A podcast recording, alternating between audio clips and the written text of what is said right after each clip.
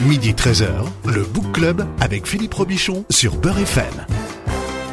Le Book Club de Beurre FM, l'émission qui parle des livres avec ceux qui les écrivent à ceux qui les lisent. Bon week-end à tous. Mon invité aujourd'hui euh, s'appelle Raphaël Branche. Bonjour et bienvenue. Bonjour. Vous êtes historienne, professeur d'histoire contemporaine à l'Université de Paris-Nanterre. Vous êtes spécialiste des violences en situation coloniale.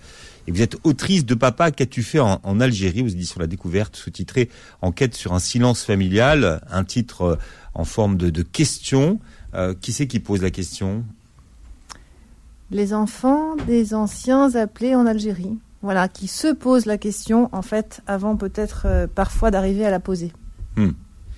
Alors, c'est ceux qui ont été appelés en, en Algérie, ça fait combien de combien de, de conscrits, comme on disait à l'époque? Ouais, on appelait les conscrits ceux qui étaient euh, soumis à la conscription, c'est-à-dire à, l'obligation de, de donner des années de leur vie à la nation sous forme de, de soldats, enfin en étant soldats. Et donc c'est un million, un million cinq cent mille hommes à peu près.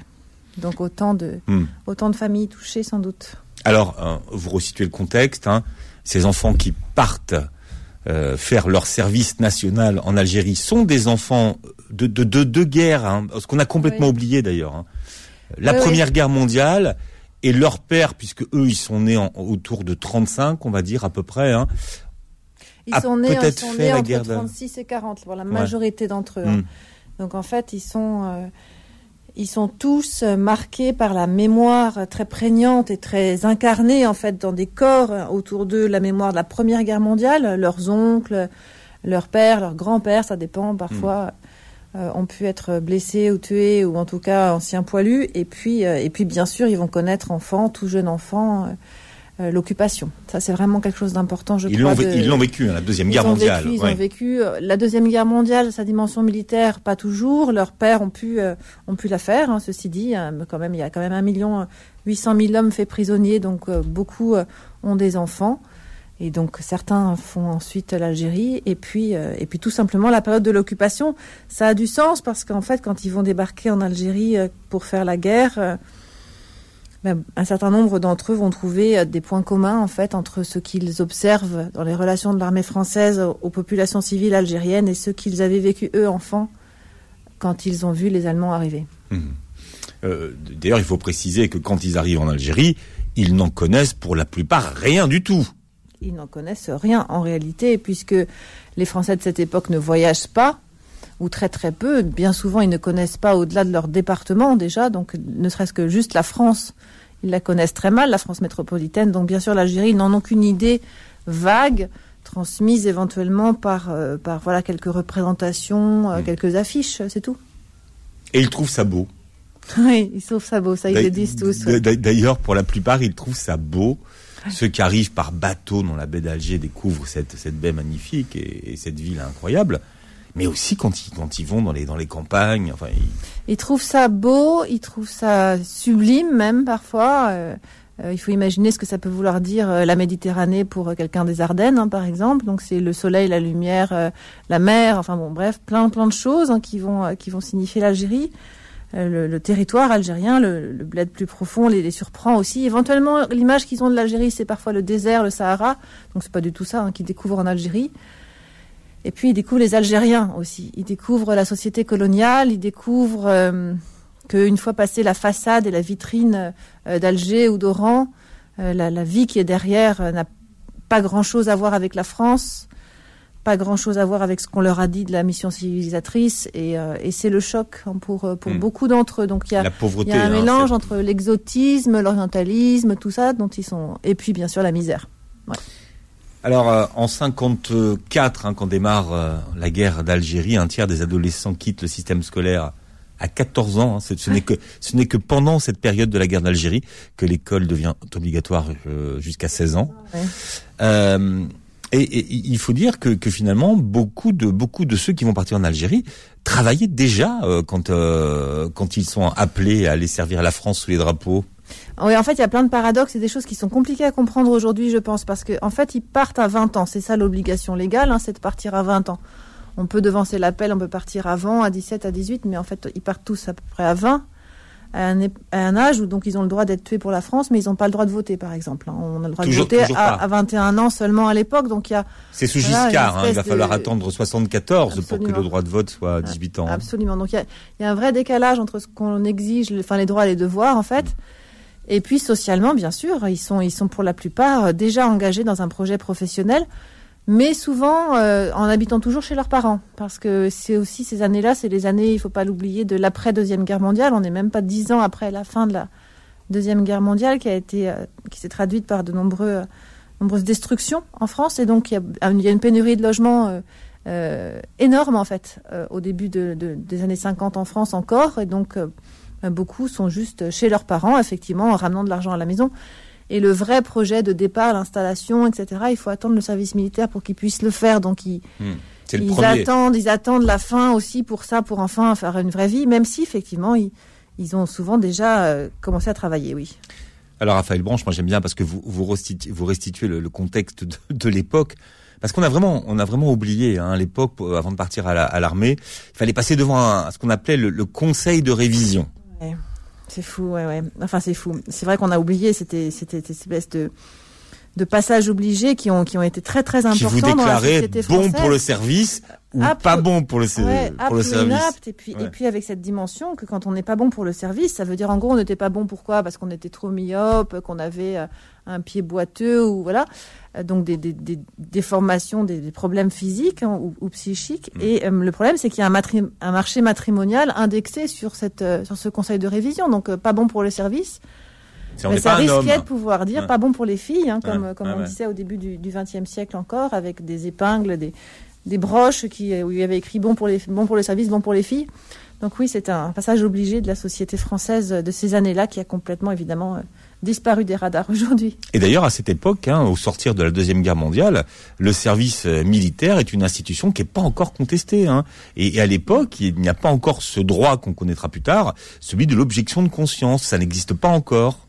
Ça n'existe pas comme un droit, en fait. C'est-à-dire qu'il y a des hommes qui ne souhaitent pas euh, porter les armes, il y a des hommes qui ne souhaitent pas euh, être mis en situation de tuer, il y a des hommes qui ne souhaitent pas partir en Algérie. Donc il y a plusieurs motivations parfois qui ont pu s'exprimer hein, pendant la, guerre d'Algérie chez certains euh, jeunes conscrits. Euh, mais ce n'est pas un droit. Donc en fait, ils l'expriment, ils sont des délinquants en fait. Mmh. Donc, mmh. Donc ils vont en prison. Voilà.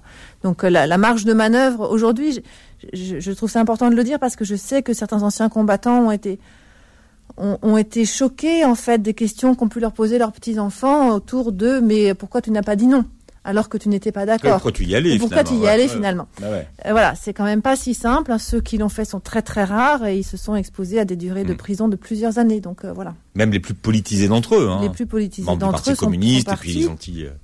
Euh, sont partis. Hein. Enfin, quelques communistes au départ ne partent pas, puis très rapidement le parti leur explique qu'il faut partir et ils partent.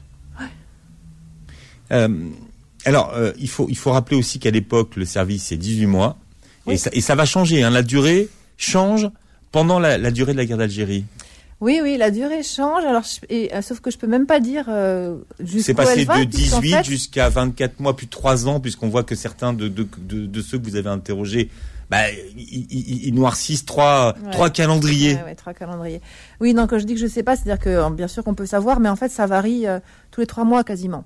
Et en plus, il y a des variations en fonction du grade puisque l'armée française a une pénurie de, d'encadrement terrible. Donc en fait, elle maintient encore plus longtemps mm. les sous-officiers, par exemple. Et puis, il y a des petits arrangements, il y a des petits bonus, 15 euh, jours de moins quand on est marié.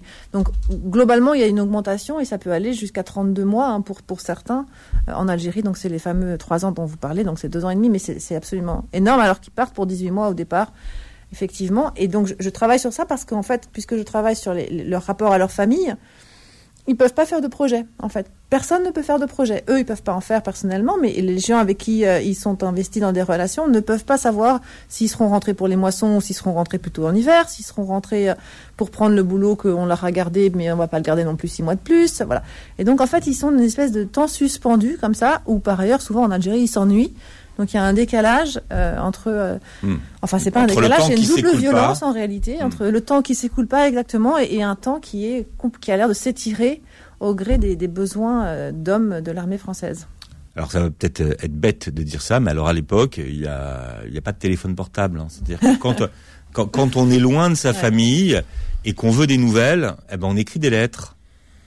Ouais, non seulement il n'y a pas de téléphone portable, mais il n'y a pas de téléphone tout court en fait. Donc il y y a très peu de, de foyers qui ont le téléphone en France. Et puis euh, il n'y a pas de téléphone en Algérie, dans là où, là où les soldats sont, sont stationnés, c'est-à-dire à la campagne. Donc ouais, donc la seule manière de communiquer c'est les lettres. Alors c'est ça c'est quand même une bonne nouvelle pour les historiens, les historiennes, c'est que les lettres c'est des traces. Hmm. Ensuite, alors que les coups de téléphone, ça nous aurait échappé. Euh, là, avec grâce au fait que, que la, la technologie n'était pas si avancée, on a, on, on peut travailler sur leur correspondance et c'est ce que j'ai fait. D'accord, vous avez travaillé euh, sur leur correspondance. Pour ceux qui n'avaient pas et qui n'ont pas détruit leurs journaux intimes, euh, qui les ont pas brûlés au retour d'Algérie, vous avez euh, exploité certains journaux intimes aussi d'ailleurs. Hein. Oui, oui, bien sûr. Des Et photos Oui. Les photos, c'est de manière assez classique. Il y a beaucoup beaucoup de photos d'anciens d'Algérie qui qui se prenaient en groupe en fait et qui donc se re- reproduisaient les photos pour chacun des membres du groupe. Les photos sont très sont des façades hein, bien souvent qui cachent une réalité. On a on a quand même plus accès à la réalité en ayant les journaux intimes. Mais ce qui m'a surtout intéressé, c'est d'essayer de pouvoir d'essayer quand je pouvais de de comparer ce qu'ils se disaient eux-mêmes dans leur journal, ce qu'ils écrivaient à leurs proches, éventuellement les photos qu'ils prenaient, Hmm. pour essayer de voir comment justement, en fonction de la personne à qui on s'adresse, et ben en fait, on, on raconte pas forcément la même chose ou dans les mêmes termes. Voilà, c'est ce que vous expliquez, c'est que finalement on dit pas la même chose quand on écrit à ses parents, à sa femme ou à son frère aîné.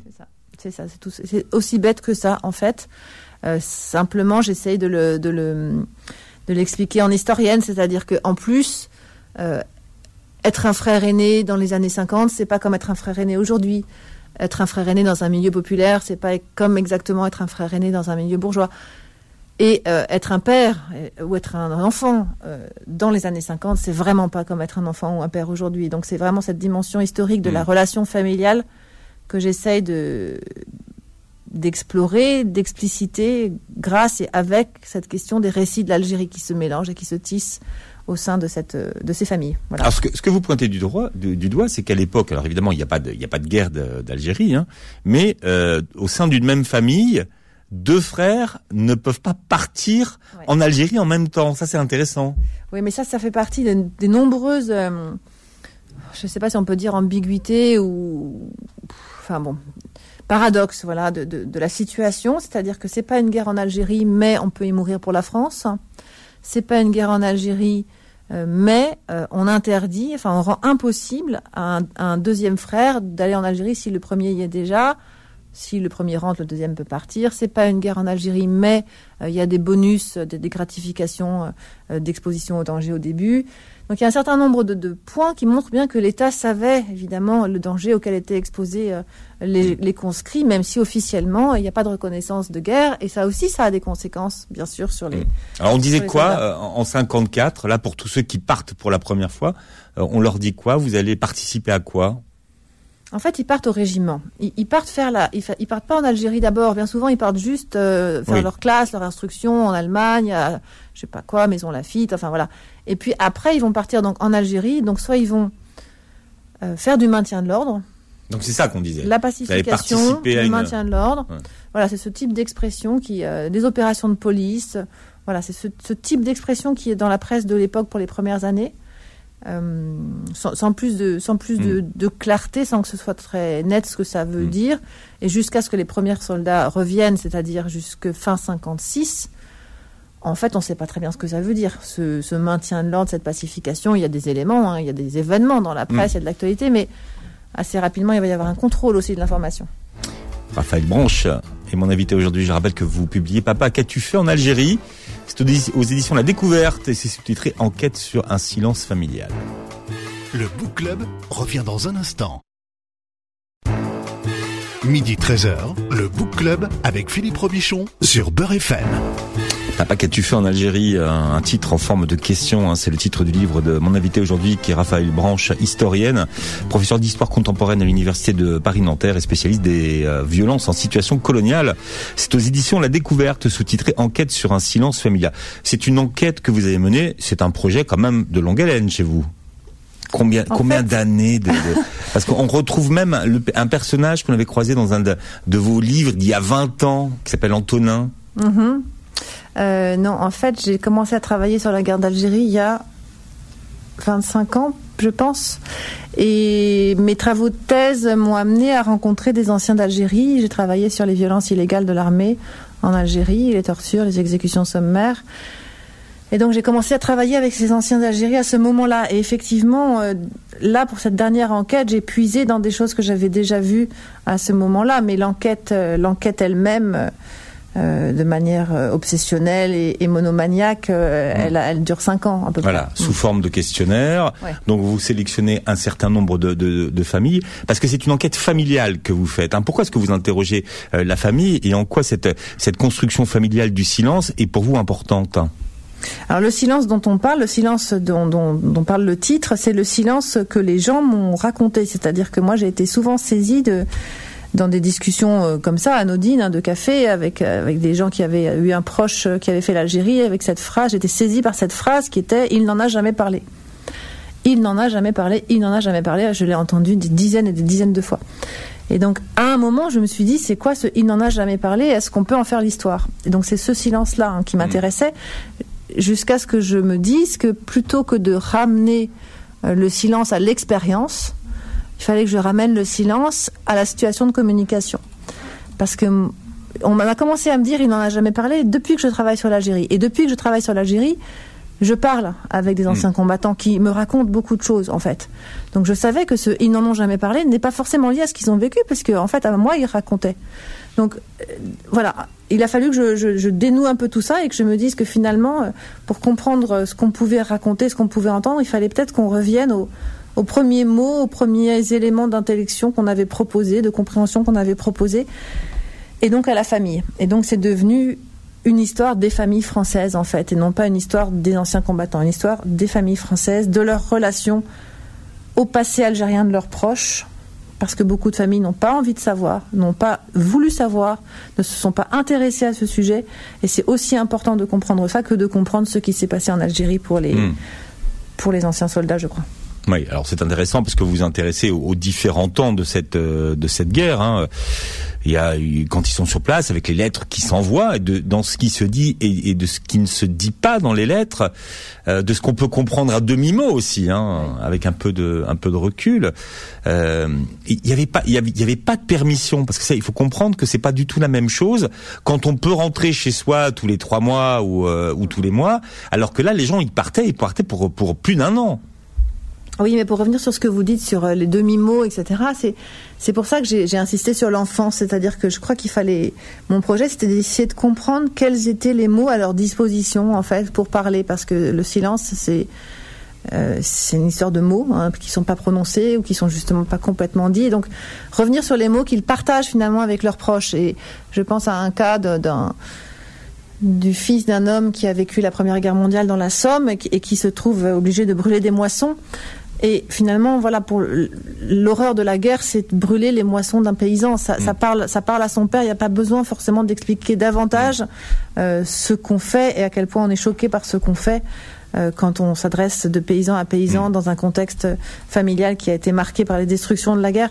Donc j'avais besoin de comprendre tout ça pour comprendre aussi parfois, parfois il n'y a pas besoin de dire beaucoup de mots en fait. Et donc au fur et à mesure de la transmission dans la famille, parfois il suffit de très très peu de choses pour que les évocations soient là. Euh, mais que quelqu'un d'un petit peu plus extérieur ne les perçoive pas et donc il y a l'impression qu'on n'en parle pas, qu'on n'en dit rien.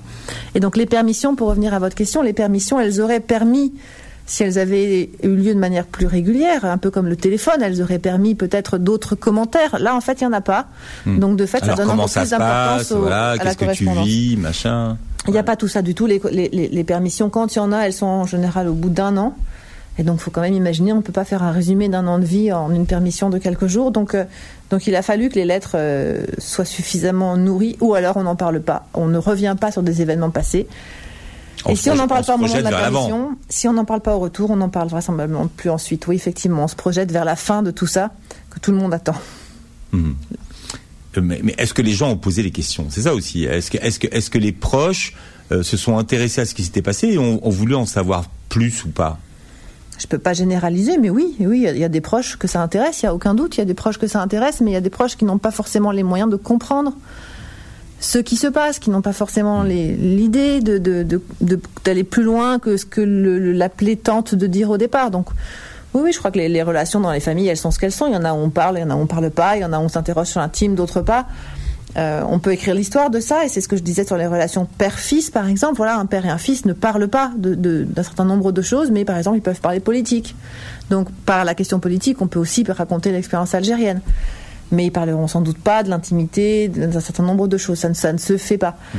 Et puis ça, ça évolue avec le temps. Donc c'est pas, c'est pas simplement ils n'ont, parfois ils n'ont pas eu le sentiment d'être écoutés, ça c'est sûr, et ils n'ont pas eu le sentiment qu'on s'intéressait à leur histoire soit au moment du retour, soit même plus tard. Il y a des moments où, j'essaie d'identifier des moments dans, la vie de ces hommes qui appartiennent à une même génération. Donc il y a des moments un peu récurrents, et notamment le départ à la retraite, ça peut être un moment où ils ont envie d'en parler. Alors vous expliquez pourquoi Parce que aussi c'est un moment où euh, on doit s'occuper des papiers. Oui, c'est ça. Enfin, il y a un retour puisque quand la retraite euh, professionnelle, ça dépend d'un âge variable, mais la retraite d'ancien combattant, c'est 65 ans. Donc effectivement, à ce moment-là, ils ont droit de toucher euh, quelques centaines d'euros de l'État par an, et, euh, cette possibilité peut donner lieu, peut donner lieu pour certains, à un regard rétrospectif vers leurs leur 20 ans. Oui. Mmh. Donc à ce moment-là, il faut faire les papiers, puis finalement, il y a, il y a toutes ces questions de... de, de Éventuellement, ouais. ouais. Ouais, Puis après, certains ne, le, ne le font pas. Hein. Moi, j'ai rencontré beaucoup d'hommes qui, à 80 ans, n'ont toujours pas demandé leur, leur papier d'ancien combattant. Raphaël Branche, vous avez euh, donc élaboré votre enquête sous forme de questionnaire. Vous posez euh, euh, oui, des questions. Mmh. Une des questions que vous posez, c'est par exemple euh, aux descendants ou, ou aux proches, quel regard portez-vous sur ce qu'il a fait en Algérie? Oui, parce que j'essaye de comprendre euh, les représentations qu'on a quand on interroge quelqu'un. Voilà, quand, quand, quand je et que, ces représentations, elles sont prises dans le temps aussi. Pour le dire autrement, il s'agit d'interroger des gens qui sont membres de la société française, qui sont des familles françaises, qui sont dans la société française. Cette société française, elle, est, elle est, travaillée par des imaginaires euh, collectifs euh, forts véhiculée notamment par l'école, mais aussi par les médias, euh, par la culture populaire, etc. Donc, et, aussi par l'actualité, tout simplement. Et donc, j'essaye de comprendre comment ces représentations, par exemple, c'est quoi une guerre ou c'est quoi un attentat? Aujourd'hui les gens répondraient quelque chose, ils auraient répondu certainement autre chose il y a, il y a 20 ans. Les mêmes personnes. Hein, parce que notre actualité est pleine de ces mots avec des sens qui ont évolué. Donc j'avais vraiment besoin de comprendre avec quels imaginaires ils sont allés questionner leurs proches, ou d'ailleurs, c'est ce que je disais au début de l'émission, parfois ils se posent la question, mais ils ne la posent pas. Ils ne la posent pas parce qu'elle est trop compliquée à poser. Et l'Algérie, c'était pas une guerre. Il va falloir attendre euh, 1999 pour que les événements d'Algérie aient le statut de guerre. La reconnaissance officielle par l'État euh, du mot guerre, effectivement, c'est 1999. Je crois que c'est très important, en fait. Je pense que ça débloque la parole. Euh, ça débloque la parole des anciens combattants auprès de leurs proches, euh, parce que ça légitime finalement des, un ressenti. Pour ceux qui ont eu le sentiment d'avoir vécu quelque chose de l'ordre de la guerre en Algérie, c'est pas le cas de tous, mais mais quand même une grande partie d'entre eux. Et donc effectivement, ça a été important ce moment de 99, 2000 pour moi, c'est une bascule hein, dans, mmh. dans, le, dans, le, rapport de la société française à cette, euh, à cette période historique, et ça se traduit aussi dans les familles, oui. Dans les documents que vous consultez, euh, auxquels vous avez euh, accès, comme euh, les lettres et les journaux, les journaux intimes, ces, ces, ces, appelés du contingent, est-ce qu'ils racontent la torture, les combats, les embuscades, les Alors oui, et contrairement à ce qu'on peut imaginer, puisque ce n'est pas une guerre, il n'y a pas de censure. Pas de censure officielle. Donc en fait, ils peuvent écrire ce qu'ils veulent. Il n'y a pas eu de censure. C'est pas possible de mettre en place une censure. Il n'y a pas le fameux deuxième bureau qui était euh, chargé de alors, censurer. C'est une a, légende Non, il y a un deuxième bureau, bien sûr, mais il n'est pas chargé de la censure. En fait, euh, il n'y a pas de raison de censurer des hommes qui font leur service militaire en démocratie. Voilà, il n'y a pas de raison. Donc, il y a certains militants politiques qui sont surveillés, ça c'est sûr.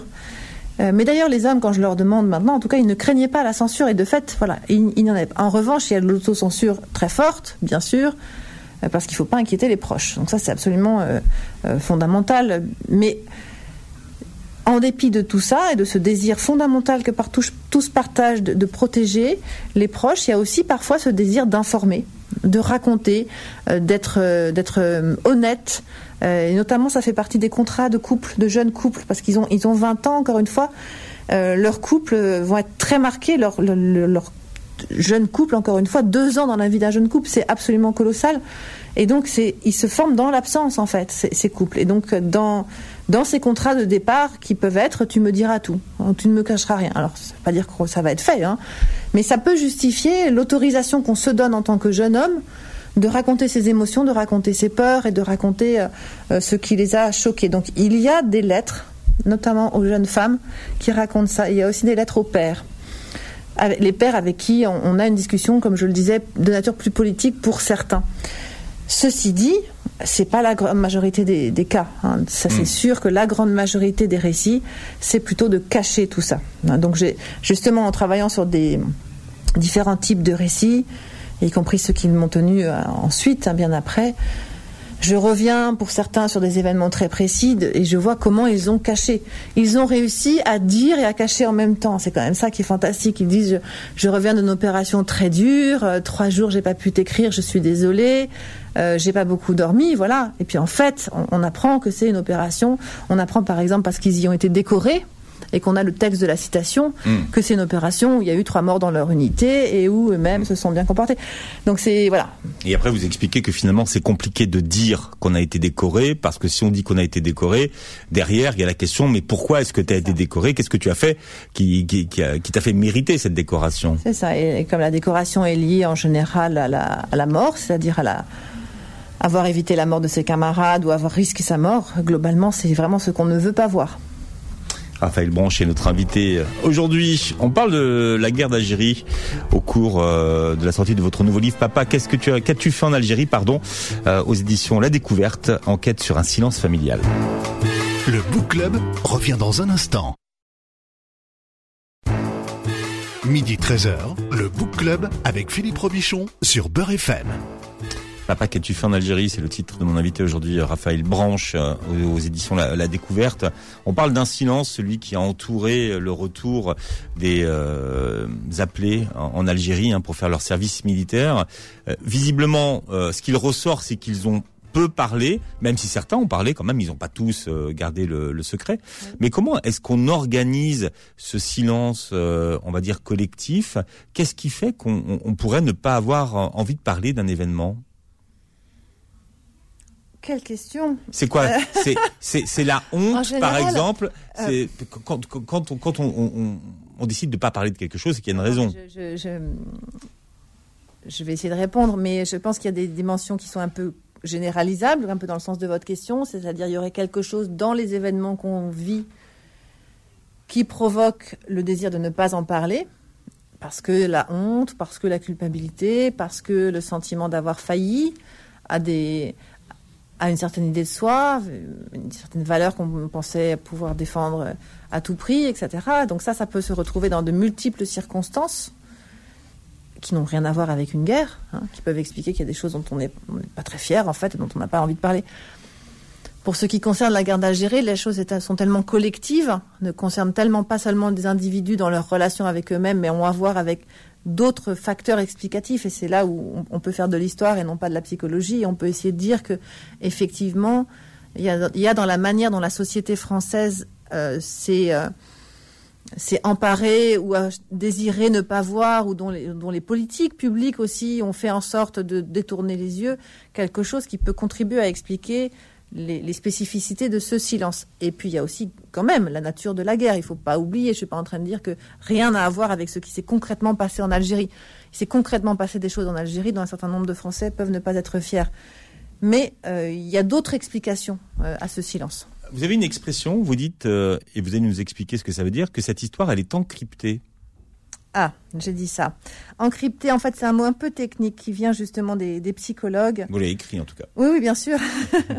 et je, et je, j'aime beaucoup cette idée, en fait. Je la trouve très, très forte. Euh, elle est due à deux psychologues, euh, Abraham et Tobrok, qui euh, parlent de crypte pour désigner, en fait, le fait qu'on peut avoir dans son expérience vécu quelque chose qui a été tellement difficile que on l'a comme mis dans une espèce de coffre-fort avec une clé fermée, on a perdu la clé. Ça, c'est la crypte. Et euh, ce qu'ils disent n'est pas tant cette, manière dont le psychisme s'arrange pour plus que refouler et après complètement, effectivement, euh, euh, rendre inaccessible l'événement traumatique. ce qu'il travaille, c'est le fait que cet événement qui est enfermé dans le coffre-fort, là, il est transmis aux générations, aux générations qui suivent. Mais comme il est transmis sans mots, sans explication et sans conscience même de l'événement, il peut travailler des générations euh, alors qu'elles n'ont aucune prise dessus. Donc c'est absolument tragique d'une certaine manière, puisqu'on peut se retrouver héritier euh, ou héritière de quelque chose qu'on n'a pas les moyens de comprendre. Alors évidemment, on peut travailler après, etc. Il y a des, solutions. On n'est pas condamné hein, à, vivre avec ça, mais effectivement, c'est une notion euh, qui s'appelle la clinique transgénérationnelle, hein, qui montre comment d'une génération à l'autre, des choses passent euh, hors de la conscience de ceux qui euh, se, se, sont en relation par des, par des relations générationnelles. C'est ça la, la, crypte. Donc j'ai des histoires dans, dans, le livre de, de familles traversées, euh, agies finalement par des, des, des, événements qui sont encryptés mmh. et qu'il faut éventuellement parfois essayer d'atteindre. Hein. Et on voit comment des, des, des, enfants en particulier essayent d'atteindre ce qu'ils sentent bien. Et ils sentent bien qu'il s'est passé quelque chose, mais ils savent absolument pas quoi dans le passé paternel. Là, là, on est dans la génération où ce sont les petits-enfants ou même les arrière-petits-enfants de ceux qui ont été appelés en Algérie qui seraient en mesure de, de, de poser des questions. Mais est-ce que finalement, cette histoire, elle les intéresse encore? Alors, euh, je pense surtout que l'intérêt pour l'histoire n'est pas une variable linéaire du temps. C'est-à-dire qu'il peut y avoir un désintérêt mmh. quelques années après. Par exemple, les frères, les sœurs, les, les, les, épouses, ça ne les intéresse pas du tout au retour. Et puis, il peut y avoir un immense intérêt 50 années après de la part d'un petit enfant. Euh, et puis, euh, dix ans après, moins d'intérêt, etc. Et cet intérêt, il n'est pas simplement lié à la qualité de la relation qu'on a nourrie avec la personne, euh, mais il est aussi lié, encore une fois, à ce qui est disponible socialement. Donc, pourquoi les petits-enfants se sont intéressés plus que les enfants, parce que quand même, ils s'y sont intéressés. Moi, je suis, j'ai aussi euh, beaucoup d'interactions avec des petits-enfants. Euh, mais parce que justement, ils ont une idée assez précise de la guerre d'Algérie qui leur a été transmise par l'école. Ils savent des choses, en fait. Et donc, ils, tout d'un coup, ils se disent Ah, mais en fait, ça concerne aussi mon papy. Et, et là, il y a une espèce de sentiment un peu Mmh. étonnant Mmh. euh, qui fait que, ben voilà, on peut se retourner vers lui, on peut aller lui demander. Donc, je. Non, non, j'ai quand même l'impression que cette question intéresse la génération des, petits-enfants. Et après, là, les, spécialistes qui ont déjà travaillé sur des questions de ce type-là, sur les transmissions entre les générations, pour des événements euh, difficiles, montrent de manière assez récurrente que la, la, parole est plus facile de la génération des grands-parents à la génération des petits-enfants. Et on constate la même chose pour l'Algérie, en fait. Alors, en, en 59, hein, écrivez-vous, une enquête avait été euh, lancée pour mieux identifier les répercussions psychologiques et morales du conflit algérien sur la jeunesse française. Et, et en 1959, finalement, très peu de jeunes répondent à cette question, mmh. finalement, de savoir quelles étaient les répercussions. En fait, c'était une, une, enquête lancée par les mouvements de jeunesse. Supervisée par avait, le CNRS. Qui avait compris, effectivement, mais qui avait compris, qui avait vécu dans leur sein en voyant leurs anciens membres revenir d'Algérie qu'il se passait des choses là-bas qui, euh, qui, les, qui les atteignaient beaucoup. Et donc, on avait commencé à voir apparaître un mot euh, à l'époque qui est le mot démoralisation. En fait, ils employaient ce mot pour dire euh, ça va pas. Quoi. Il, y a, il va y avoir des séquelles euh, sur la société française puisque notre jeunesse est démoralisée. C'est-à-dire qu'elle a perdu euh, les, les, valeurs morales. C'était fort hein, ce que ça voulait dire à l'époque. Donc, il y, avait, il y avait une vraie inquiétude portée par les, les organisations de jeunesse, et elles sont des dizaines à se lancer dans, dans l'enquête. Et effectivement, les, leurs membres ne répondent pas. Alors, on ne sait pas pourquoi. On peut juste dire l'enquête était longue, il y avait plein de questions. Bon, euh, peut-être dans aussi... la vôtre. non, non, pas plus que dans la bon, mienne. il y avait moins, vous voyez. non, non, non, mais je, je, voilà. Et ils avaient autre chose à faire. Enfin, effectivement, quand ouais. ils rentrent, ils ont certainement autre chose à faire que de répondre à un questionnaire. Et puis, je pense aussi qu'ils ont autre chose à faire que de reprendre contact avec leur association de jeunesse. Parce que globalement, ils sont précisément dans un autre moment de leur vie. Et, euh, et, il faut être engagé, il faut être militant, il faut avoir envie de participer pour participer.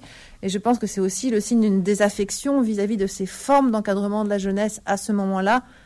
Et puis peut-être aussi le sujet qui fait qu'on qu s'y intéresse, euh, voilà, qu'on n'a pas envie de le documenter. En même temps, ceux qui répondent, évidemment, ils sont très très peu, mais ceux qui répondent, c'est assez passionnant ce qu'ils écrivent de ce point de vue-là. Mais le fait même, moi j'analyse le questionnaire lui-même, en fait, même sans les réponses, parce que le questionnaire dit déjà ce que c'est ces organismes de jeunesse ont perçu en fait de, de, la communauté des jeunes qui étaient euh, à leur contact. Ça peut être les foyers ruraux, ça mmh. peut être la jeunesse euh, étudiante, euh, et qui est quand même autour de la violence, les, les sautes d'humeur, la difficulté à s'adapter, mais aussi la découverte de nouvelles valeurs, l'envie de s'engager. Enfin voilà, il y a plein de choses qui sont des signes qu'il s'est passé quelque chose en Algérie qui les a changés, ces jeunes. Et si, et si ces, ces, appelés euh, de la guerre d'Algérie étaient les, témoins gênants d'une histoire qu'on a, qu'on a voulu mettre sous le tapis, d'ailleurs ah ben Ça, c'est sûr qu'ils le sont, d'une certaine manière. Oui, oui. C'est sûr qu'ils le sont. C'est pour ça qu'on n'a pas envie de parler quand on est un témoin de quelque chose, finalement. Euh, en tout cas, euh, il y a une difficulté à accrocher euh, leur récit individuel, leur expérience, à un récit collectif, puisqu'il n'y a pas de récit collectif. Donc, ils sont témoins gênants, ils sont juste, à un moment presque, ils peuvent se demander s'ils ont halluciné, s'ils ont vraiment vécu ce qu'ils ont vécu, puisque finalement, l'Algérie française n'existe plus. Les raisons pour lesquelles ils sont partis en Algérie n'ont plus aucun sens. Pour certains, ils sont même partis avec le sentiment que ça n'avait aucun sens de partir. Quand on part en 60 et que De Gaulle a déjà parlé de l'autodétermination, qu'on va risquer sa vie pendant deux ans. Alors les, derniers sont partis en 60, hein, c'est ça? Les derniers sont partis en 61. Et les derniers, derniers sont partis en 62. Encore des gens qui partent début 62 en Algérie et qui vont y rester euh, euh, parfois. Après l'indépendance Jusqu'en 64, oui, oui. Et, et, euh, et, la violence contre les soldats du contingent, elle est très forte en 62. Parce que l'OAS, l'organisation armée secrète qui veut absolument rendre, comme il disait, l'Algérie aux Algériens dans l'état de 1830 et qui essaye de, mettre l'Algérie à, feu et à sang, vise explicitement les soldats français. Donc 62, c'est une année très dangereuse pour les soldats français, ce que personne ne comprend en France, puisque la guerre est finie. Hmm. Donc il y, y a, un décalage très fort entre leur expérience, parfois au moment même où ils la vivent, et ce qui se dit euh, dans la France de l'époque, et puis surtout après, puisqu'en fait on n'en parle plus. Le grand récit après, c'est c'est le nucléaire, c'est l'Europe, c'est autre chose. Quoi. C'est vraiment et puis c'est euh, et puis l'Algérie coloniale est renvoyée à la marine à voile. Donc c'est vraiment un, passé dont il ne s'agit plus de parler. Je pense que c'est ce problème d'articulation entre l'individuel et le collectif qui explique aussi la difficulté à, parler. Bon, votre enquête est, passionnante. Un Papa, euh, qu'as-tu fait en Algérie Ça restitue complètement ce qui se passait à, à l'époque. Enquête sur un silence familial aux éditions La Découverte. Voilà, se quitter en chanson, c'est pas tous les dimanches qu'on écoute Serge Lama avec cette chanson justement qui qui raconte l'histoire de ceux qui sont partis, euh, qui avaient été euh, voilà, qui ont pris le bateau pour aller faire leur service militaire en Algérie. Merci Raphaël Branche d'avoir été avec nous. Merci à vous. Très bon dimanche sur Beurre FM. Dans ce port, nous étions des milliers de garçons. Nous n'avions pas le cœur à chanter des chansons L'aurore était légère, il faisait presque beau. C'était la première fois que je prenais le bateau. L'Algérie, écrasée par l'azur, c'était une aventure dont on ne voulait pas. L'Algérie, du désert à c'est là qu'on est parti jouer les petits soldats. Au balcon séché draps et serviettes, comme en Italie. On prenait de vieux trains à banquette, on était mal assis. L'Algérie, même avec un fusil, c'était un beau pays. L'Algérie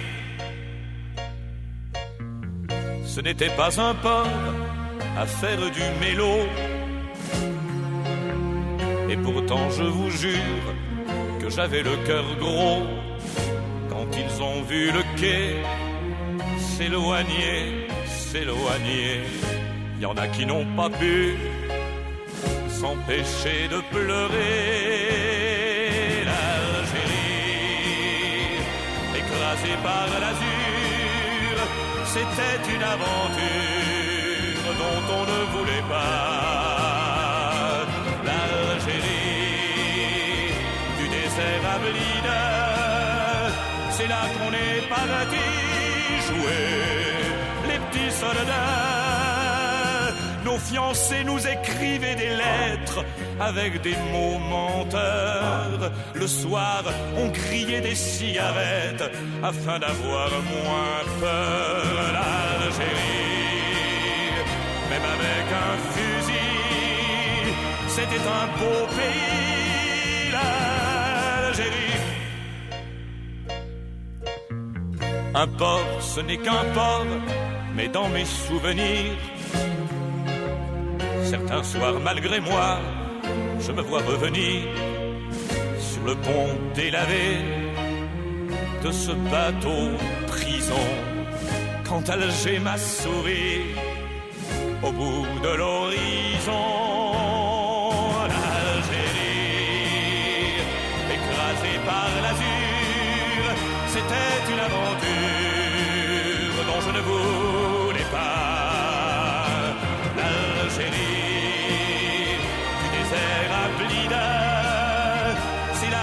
parti jouer les petits soldats. Un beau jour, je raconterai l'histoire à mes petits enfants du voyage où notre seule gloire, c'était d'avoir 20 ans. L'Algérie, avec ou sans fusil, ça reste un beau pays,